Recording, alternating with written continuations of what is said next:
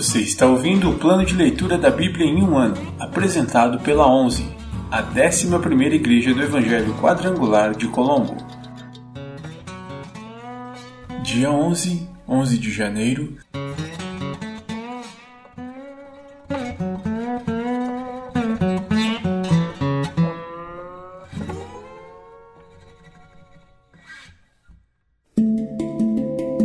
Novo Testamento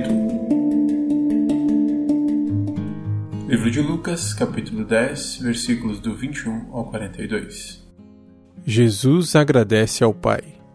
Naquele momento, Jesus foi tomado da alegria do Espírito Santo e disse: Pai, Senhor dos céus e da terra, eu te agradeço porque escondeste estas coisas dos que se consideram sábios e inteligentes e as revelaste aos que são como crianças. Sim, Pai, foi do teu agrado fazê-lo assim.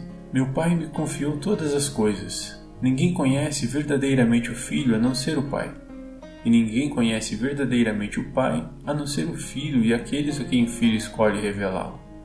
Então, em particular, ele se voltou para os discípulos e disse: Felizes os olhos que veem o que vocês viram. Eu lhes digo: muitos profetas e reis desejaram ver o que vocês têm visto e ouvir o que vocês têm ouvido, mas não puderam. O mandamento mais importante. Certo dia, um especialista da lei se levantou para pôr Jesus à prova com esta pergunta: Mestre, o que preciso fazer para lhe dar a vida eterna? Jesus respondeu: O que diz a lei de Moisés? Como você a entende? O homem respondeu: Ame o Senhor, seu Deus, de todo o seu coração, de toda a sua alma, de toda a sua força e de toda a sua mente. E ame o seu próximo como a si mesmo. Está correto, disse Jesus. Faça isso e você viverá. A parábola do bom samaritano. O homem, porém, querendo justificar suas ações, perguntou a Jesus: E quem é o meu próximo? Jesus respondeu com uma história. Certo homem descia de Jerusalém a Jericó, quando foi atacado por bandidos. Eles lhe tiraram as roupas, o espancaram e o deixaram quase morto à beira da estrada. Por acaso descia por ali um sacerdote. Quando viu o homem caído, atravessou para o outro lado da estrada um levita fazia o mesmo caminho e viu o homem caído, mas também atravessou e passou longe. Então veio um samaritano e, ao ver o homem, teve compaixão dele. Foi até ele, tratou de seus ferimentos com óleo e vinho e os enfaixou. Depois colocou o homem em seu jumento e o levou a uma hospedaria onde cuidou dele. No dia seguinte, deu duas moedas de prata ao dono da hospedaria e disse: Cuide deste homem. Se você precisar gastar a mais com ele, eu lhe pagarei a diferença quando voltar. Qual desses três você diria que foi o próximo do homem atacado pelos bandidos? perguntou Jesus. O especialista da lei respondeu: Aquele que teve misericórdia dele. Então Jesus disse: Vá e faça o mesmo. Jesus visita Marta e Maria. Jesus e seus discípulos seguiram viagem e chegaram a um povoado onde uma mulher chamada Marta os recebeu em sua casa. Sua irmã, Maria, sentou-se aos pés de Jesus e ouvia o que ele ensinava. Marta, porém, estava ocupada com seus muitos afazeres. Foi a Jesus e disse: Senhor, não incomoda que minha irmã fique sentada enquanto eu faço todo o trabalho? Diga-lhe que venha me ajudar. Mas o Senhor respondeu: Marta, Marta, você se preocupa e se inquieta com todos esses detalhes. Apenas uma coisa é necessária. Quanto a Maria, ela fez a escolha certa, e ninguém tomará isso dela.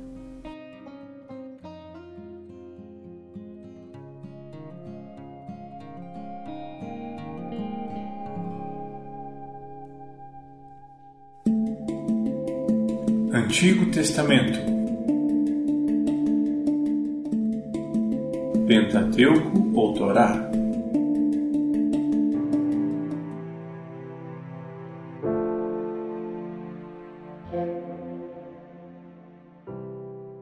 Livro de Gênesis, capítulo 18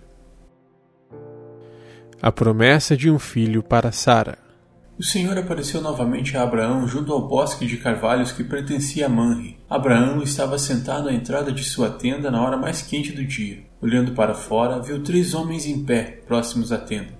Quando os viu, correu até onde estavam e lhes deu as boas-vindas, curvando-se até o chão.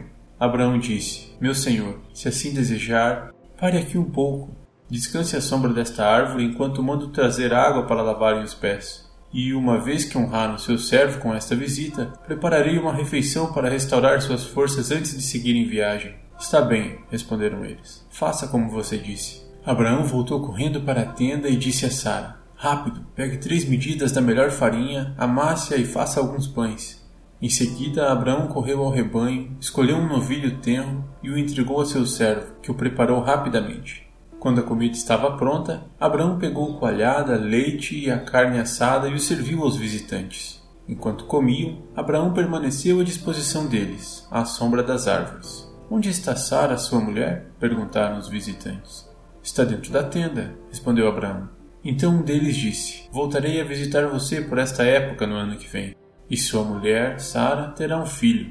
Sara estava ouvindo a conversa de dentro da tenda. Abraão e Sara já eram bem velhos, e Sara tinha passado havia muito tempo da idade de ter filhos.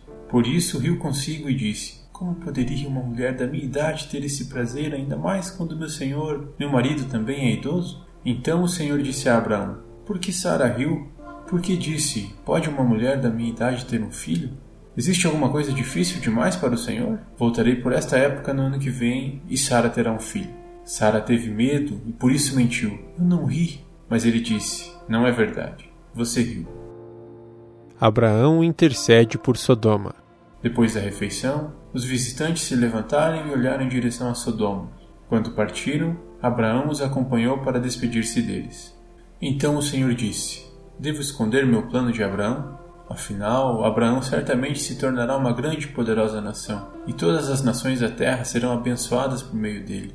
Eu o escolhi para que ordene a seus filhos e às famílias deles que guardem o caminho do Senhor, praticando o que é certo e justo. Então farei por Abraão tudo o que prometi. Portanto, o Senhor disse a Abraão: Ouvi um grande clamor vindo de Sodoma e Gomorra, porque o pecado dessas duas cidades é extremamente grave.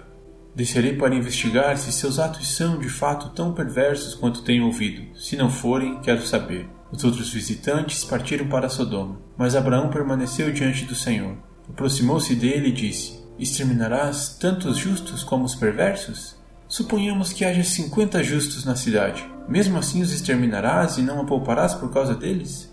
Claro que não farias tal coisa.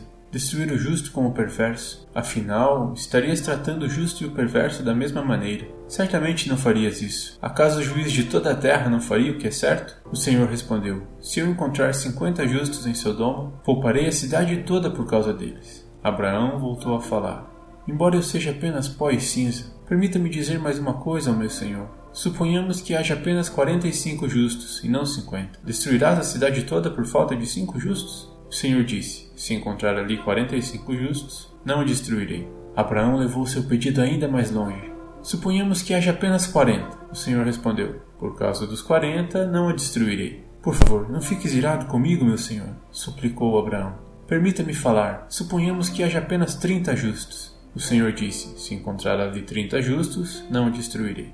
Abraão prosseguiu: Uma vez que tive a ousadia de falar ao Senhor, permita-me continuar. Suponhamos que haja apenas vinte. O Senhor respondeu: Por causa dos vinte, não a destruirei. Por fim, Abraão disse: Senhor, não fiques irado comigo por eu falar mais uma vez. Suponhamos que haja apenas dez. O Senhor respondeu: Por causa dos dez, não a destruirei. Quando terminou a conversa com Abraão, o Senhor partiu, e Abraão voltou para sua tenda.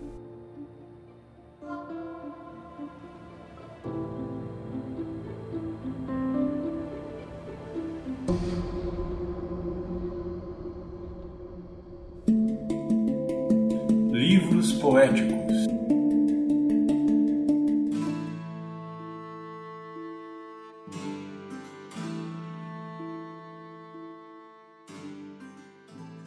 Livro de Salmos, capítulo 11 Ao regente do coral, Salmo de Davi.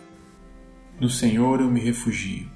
Por que então vocês me dizem: Voe para os montes como um pássaro? Os perversos preparam seus arcos e colocam as flechas nas cordas. Das sombras eles atiram contra os que têm coração íntegro. Os alicerces ruíram. O que pode fazer o justo? O Senhor, porém, está em seu santo templo. O Senhor governa dos céus, observa a todos com atenção, examina cada pessoa na terra. O Senhor põe à prova tanto o justo como o perverso. Ele odeia quem ama a violência, fará chover brasas vivas e enxofre sobre os perversos, e com ventos abrasadores os castigará. Pois o Senhor é justo e ama a justiça, os íntegros verão sua face.